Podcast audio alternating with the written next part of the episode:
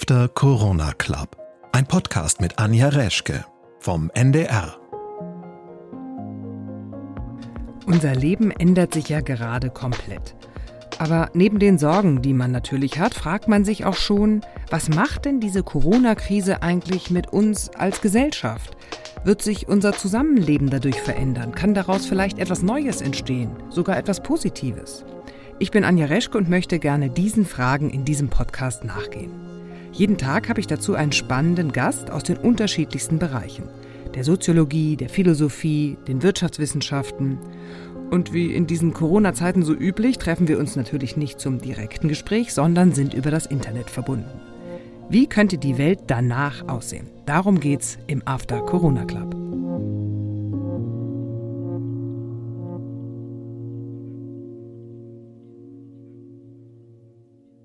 Und ich freue mich jetzt auf unseren Gast Andreas Rettich. Er war selbst mal Fußballspieler und nach dem Ende seiner Karriere wurde er Funktionär.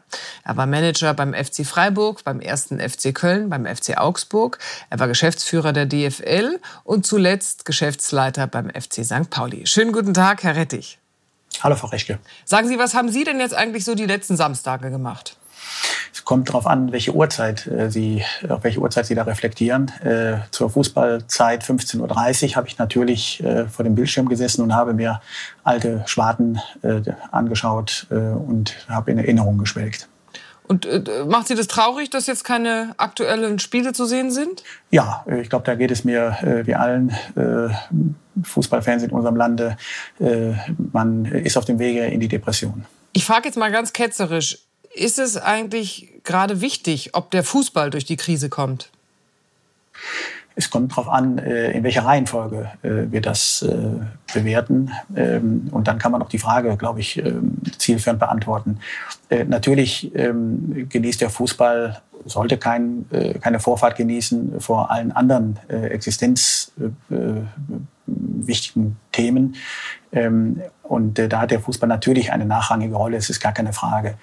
Aber ähm, ich denke, ähm, Ihre Eingangsfrage äh, zielt ja darauf ab, was äh, macht man eigentlich am Wochenende und mit der Freizeit. Und äh, ungeachtet, dass die Wirtschaft ans Laufen kommt, dass die Gesundheit stimmt, spielt der Kopf auch eine ganz wesentliche Rolle. Und ein arrivierter Fußballtrainer hat mal gesagt, ähm, der Kopf ist das dritte Bein. Und ähm, von daher denke ich auch, dass es äh, wichtig ist, dass wir äh, dem Fußballfan und äh, den Fußballinteressierten ähm, zumindest wieder eine Möglichkeit bieten, auch wieder ähm, ein wenig ja, diesem Fußball zuschauen zu können. Also ich gestehe, als ich ziemlich zu Beginn der Krise äh, in den Nachrichten Warnungen gehört habe von Fußballfunktionären, dass den Vereinen jetzt die Pleite droht, Herr Watzke beispielsweise, der Boss von Borussia Dortmund hat es gesagt, habe ich mich dabei ertappt, dass ich gedacht habe, ach komm, also die Vereine, die sind jetzt die Ersten, die klagen, die haben doch wirklich Geld, ich meine, die haben doch Millionensummen und ähm, die dürfte das doch jetzt nicht so hart treffen. Ist das albern, dieser Gedanke? Nein, wir dürfen natürlich nicht nur den Blick auf äh, äh, die äh, Millionäre in kurzen Hosen äh, richten. Ähm, äh, natürlich gibt es äh, auch ähm, genügend Profis, die ähm, sicherlich mehr Geld verdienen, als Sie und ich zusammen in unserem Leben verdienen können ähm, unterstelle ich jetzt mal. Aber ähm, das ist ja äh, nur der Eisberg äh, von oben. Ähm, wir sprechen auch am Ende in diesem Profifußball über 60.000 oder über 60.000 ähm, Arbeitnehmer, die rund um den Fußball ihr Geld verdienen äh, und die genauso viel oder wenig verdienen. In dem Fall muss man sagen, wie eine Krankenschwester ähm, oder ein äh, Verkäufer im Einzelhandel. Ähm, also von daher dürfen wir nicht jetzt, äh, das würde, ich, würde mich auch freuen, nicht nur äh, mit dem Finger auf äh, die Millionäre zeigen, sondern äh, das Gesamtsystem Profifußball, was sicherlich auch hier und da zur Kritik führt, auch zu Recht, das muss man auch einräumen. Aber wir sollten uns nicht nur mit den ähm, paar Prozent der Top Spieler beschäftigen. Ist das Problem jetzt die fehlenden Einnahmen durch die fehlenden Spiele oder ist das Problem das fehlende, die fehlenden Einnahmen durch das Sponsoring? Ist das Problem die hohen Personalkosten? Was ist denn gerade eigentlich die größte Schwierigkeit? Also erste und zweite Liga äh, knapp fünf Milliarden setzten äh, die um, die beiden Ligen. Ähm, das ist äh, volkswirtschaftlich betrachtet jetzt äh, nichts, äh, was äh, am Ende systemkritisch äh, ist.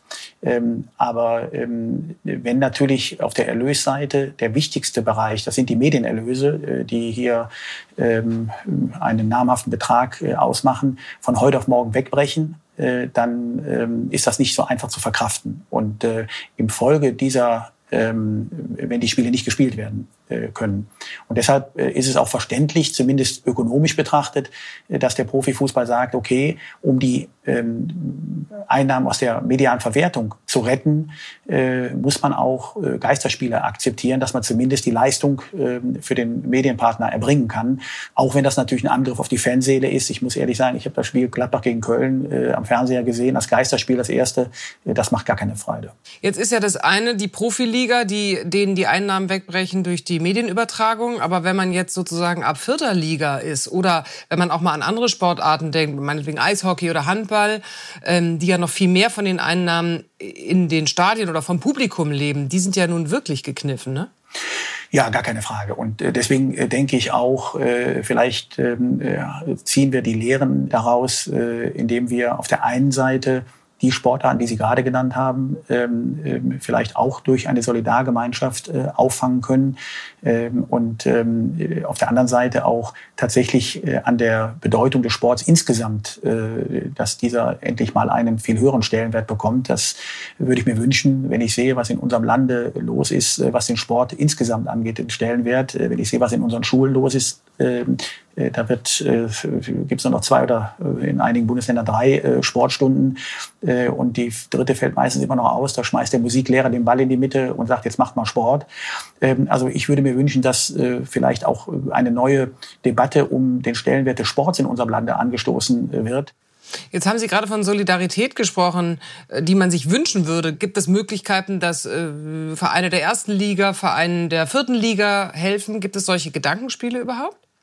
Ja, also ich muss sagen, ich habe den Eindruck, äh, dass äh, die Solidarität ähm, schon vorhanden ist äh, im Bereich des, des Profifußballs. Und ich denke auch, äh, dass äh, natürlich auch ein bisschen Eigennutz dabei ist, ist gar keine Frage. Im Vergleich zur Realwirtschaft äh, braucht im Profifußball natürlich Bayern München den FC Augsburg. Von daher hat er auch ein Interesse daran, dass die Wettbewerber den Kopf über Wasser behalten. Das ist in der Realwirtschaft ja anders. Also da wird der eine Wettbewerber den anderen nicht quersubventionieren, damit er eben das Geschäft kaputt macht. Ähm, ob die Solidarität dann so weit geht, dass man, wenn man selber unter Druck und in Not gerät, dann auch anderen Sportarten zweiten oder der dritten und vierten Liga hilft, das kann ich heute noch nicht äh, abschätzen. Ich würde es mir wünschen. Ich äh, denke immer an das Bild mit dem Golden Steak von Ribéry auf Instagram. Dieser, dieser Reichtum wurde ja vorher schon als pervers quasi empfunden. Meinen Sie, das wird sich jetzt ändern durch die Krise? Ja, also ich äh, habe es auch als äh, unanständig empfunden und äh, was da passiert ist, äh, nicht nur die goldenen Steaks, sondern auch die einfliegenden äh, Friseure, ähm, äh, die äh, ja stoßen ab, äh, um das mal ganz klar äh, zu sagen und ähm, äh, helfen auch niemanden im Profifußball, ähm, weil ich finde schon, dass wir aufpassen müssen, dass wir die die die Menschen nicht verlieren. Ja, äh, das äh, ich stelle zumindest fest aus meinen Beobachtungen, dass so eine emotionale Entfremdung äh, angefangen hat äh, seit vielen Jahren ähm, durch eine fortschreitende Kommerzialisierung. Das erkennen Sie in vielen Bereichen. Das fängt beim Stadionnamen an und es geht darüber hinaus eben halt über die Distanz, die äh, der Profi zu äh, dem Fan und dem Mitglied aufbaut. Das ist keine gute Entwicklung, um das mal klar zu sagen. Und deswegen glaube ich auch, dass die, diese Krise ein Startschuss, ich hoffe es und wünsche es mir, sein kann für ja, eine andere DNA äh, des Profifußballs. Also wenn es uns gelingt, dass wir hier äh, nicht mehr darüber äh, uns definieren, dass wir die umsatzstärkste Liga äh, werden wollen, sondern dass wir vielleicht die nachhaltigste, die sozialste, die nahbarste, äh, dann hätten wir äh, ein großes Ziel erreicht. Es ist irgendwie interessant, weil äh, immer die Gesprächspartner, die ich in diesem Corona-Club, in diesem After-Corona-Club hier habe, äh, analysieren ganz oft Dinge, die vor der Krise da waren, die wir alle schon als zu viel, zu drüber, zu groß, zu überbordend wahrgenommen haben, also ob das jetzt die Globalisierung ist oder der Kapitalismus oder unser Reisen oder ähm, oder all diese Dinge und das gilt auch für den Fußball und irgendwie hat man das Gefühl, diese Krise wird wie so eine wie so eine Erlösung auch genommen nach dem Motto so, ah, jetzt könnte sich ja alles ändern. Aber ich frage mich immer, wieso sollte sich das jetzt ändern? Das, was Sie wahrscheinlich genauso wie ich am meisten vermissen in diesen Tagen, sind ja ähm, die äh, Emotionen, die sozialen Kontakte, äh, das, was wir, äh, ja, was, was das Leben ja auch lebenswert macht. Ähm, und wenn wir da das Gefühl haben, dass hier sich quasi der Fußball in einer Blase sich weiter weg bewegt und am Ende sein, sein eigenes Ding macht, dann wird das sicherlich auch nicht mehr gutiert. Ich äh, würde mir schon wünschen, dass äh, jetzt tatsächlich auch das, was auch vor der Corona-Krise ja äh, auf unseren Straßen passiert ist in Deutschland, äh, äh, durch die junge Greta, ähm, hier auch nach der ähm, Krise wieder an Fahrt gewinnt, dass diese Themen äh, Einzug äh, gewinnen, äh, auch in den Profifußball, was das Thema Nachhaltigkeit angeht. Wir sollten uns nicht mehr darüber definieren, ob das Auto oder das Steak besonders groß ist, sondern ein paar andere wichtigere Dinge in den Vordergrund stellen. Im Moment kann man sich irgendwie gar nicht vorstellen, dass irgendwann wieder, weiß ich nicht, 40.000 Menschen eng gedrängt in dem Stadion stehen und ähm, ihrem Verein zujubeln. Also kann man einen Unterhaltungsbetrieb überhaupt installieren ohne Live-Zuschauer? Ich folge Ihnen nicht ganz und sage, der Fußball ist äh, nur Unterhaltung. Der Fußball ist mehr als Unterhaltung. Ähm, und ähm, wissen Sie, der Fußballfan, äh, da drücken Sie nicht auf eine Starttaste und äh, dann ähm, ist er emotional oder beschäftigt sich damit, sondern er lebt dafür und lebt mit seinem Verein. Denn äh, haben Sie schon mal jemanden erlebt, der vor einem Kinofilm oder vor einer Theateraufführung das, ähm, das Publikum vorher aufsteht und zusammen äh, ein Lied singt? Ja, das erleben Sie, diese Emotionalität und diese Verbundenheit und dieses Gemeinschaftsempfinden erleben sie nur im Fußball und deshalb ist Ihre Frage nur schwer zu beantworten, weil das macht es natürlich aus. Ja, dieses Gemeinschaftserlebnis im Stadion und wenn das jetzt wegfällt, äh, habe ich da auch Kummer mit. Das bin ich, da bin ich ehrlich. Ja, weil es ist ja, wie Sie gerade sagen, wenn das das Herz ist des Fußballs, was es ja auch sein soll, dann fragt man sich, wie das in Zukunft gehen soll, weil kann man zu Hause jubeln, wenn im Stadion keiner jubelt? Mhm. Ja, also ich denke, dass äh, hier geht man wirklich äh, mit der Axt an die Fußballseele ran, wenn, das, wenn ich das mal so ein bisschen martialisch ausdrücken äh, darf. Ähm, ich werde mich natürlich trotz allem, werde auch jubeln über den Torerfolg meiner Lieblingsmannschaft, aber wir müssen auch dem Fußballfan ähm, ja ein Ziel ähm, äh, definieren und nennen können, wann er denn wieder genau diese Emotionen, diese Gefühle und dieses Gemeinschaftsgefühl entwickeln kann, äh, weil sonst wird's trübe. Das ist für mich auch nicht vorstellbar, dass man sich äh, morgen wieder äh, mit dem Kollegen äh, im Arm liegt und ein Tor äh, bejubelt. Aber es gibt ja auch ein Übermorgen. Wenn Sie sich jetzt wünschen würden, dass diese Corona-Krise tatsächlich eine Art Zäsur ist, wie würden Sie sich denn wünschen, wie der Fußball, auch der Profifußball später aussieht? Dass wir uns eben weniger definieren darüber, äh, ob wir den Umsatzrekord knacken, sondern äh, dass wir uns am Spiel erfreuen, dass wir den Fairplay-Gedanken und all diese Dinge, die auch den Sport nicht nur im Fußball ausmachen, wieder in den Vordergrund rücken. Aber so wie das Geschäft ja im Moment funktioniert, ist es ja ein Geschäft, also Fußballspieler haben ja jetzt nicht immer eine Bindung an ihren Verein, sondern spielen da, wo das Geld ist. Wie funktioniert denn ein Fußballmarkt, wenn man so viel Geld rauszieht? Also ich, de ich denke zum Beispiel immer an Uwe Seeler. Ja? Der hat früher beim HSV gespielt und hat ihm der HSV noch einen Job besorgt. Dann war er noch Vertreter für Fußballschuhe und für Fußball, Fußbälle äh, und Trikotagen, wie er immer so schön erzählt. Und der Verein hat dann noch gesagt, hier hast du noch ein Häuschen, dann wohnt er in Ochsenzoll. So, das war natürlich ein sehr geerdeter Fußball. Ist es denkbar, dass wir dahin zurückkehren? Naja, also so viele äh, Uwe Seelers oder äh, Charlie Körbels oder Wolfgang Overatz gibt's äh, leider natürlich nicht mehr heute. Äh, das äh, betrachte ich auch mit ein bisschen Wehmut. Aber wo haben Sie denn heute auch in der Realwirtschaft äh, noch äh, Mitarbeiter, die 15, 20 Jahre im gleichen Unternehmen sind. Ja. Natürlich äh, spielt das Thema Identifikation eine große Rolle und da sehe ich auch wieder eine große Chance ähm, in Deutschland. Äh, wir haben vorbildliche Nachwuchsleistungszentren und wenn es gelingt, wie jedes Unternehmen auch, sich die Frage zu stellen, make or buy, also bilde ich selber aus oder kaufe ich mir ähm, für viel Geld am Transfermarkt jemanden, wenn das Pendel jetzt deutlich mehr zu äh, make äh, ausfällt, nämlich mehr in den Nachwuchs zu, investieren, um dann Identifikation und den neuen Uwe Seeler vielleicht auszubilden, der dann auch äh, äh, etwas länger äh, dann äh, beim Verein bleibt, wäre das natürlich ein, ein äh, großer Schritt. Und leider, muss ich sagen, fallen mir auch nicht so viele äh, Spieler da ein, die auch tatsächlich einen gewissen Vorbildcharakter haben. Die sind rar. Sie haben ja jetzt schon einiges aufgezählt, was Sie sich wünschen würden, was der, was der Fußball sein könnte. Jetzt sind Sie haben Sie ja ein Ohr auch zu den anderen Funktionären.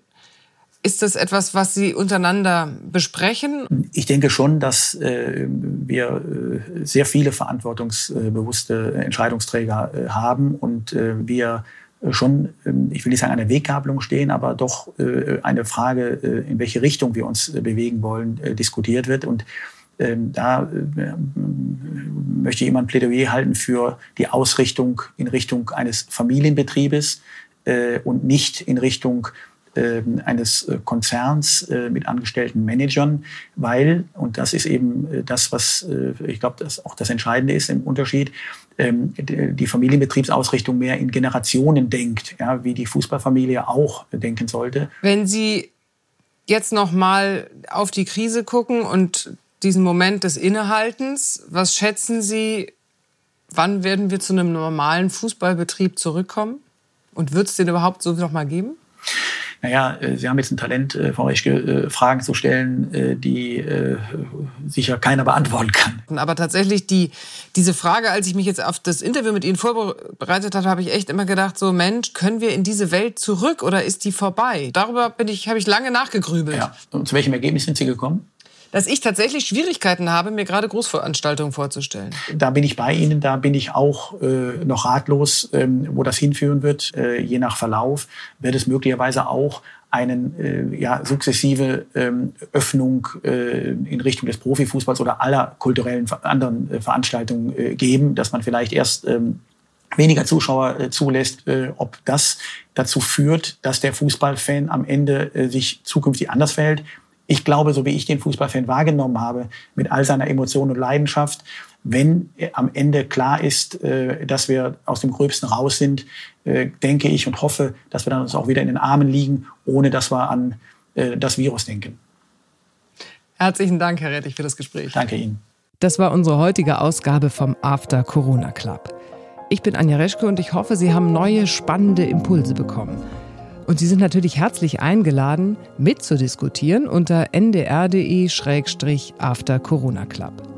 Diesen Podcast finden Sie in der ARD Audiothek und das Video dazu in der ARD Mediathek. Und wir hören uns morgen wieder, wenn Sie mögen. Ich würde mich freuen. Bis dahin. Tschüss.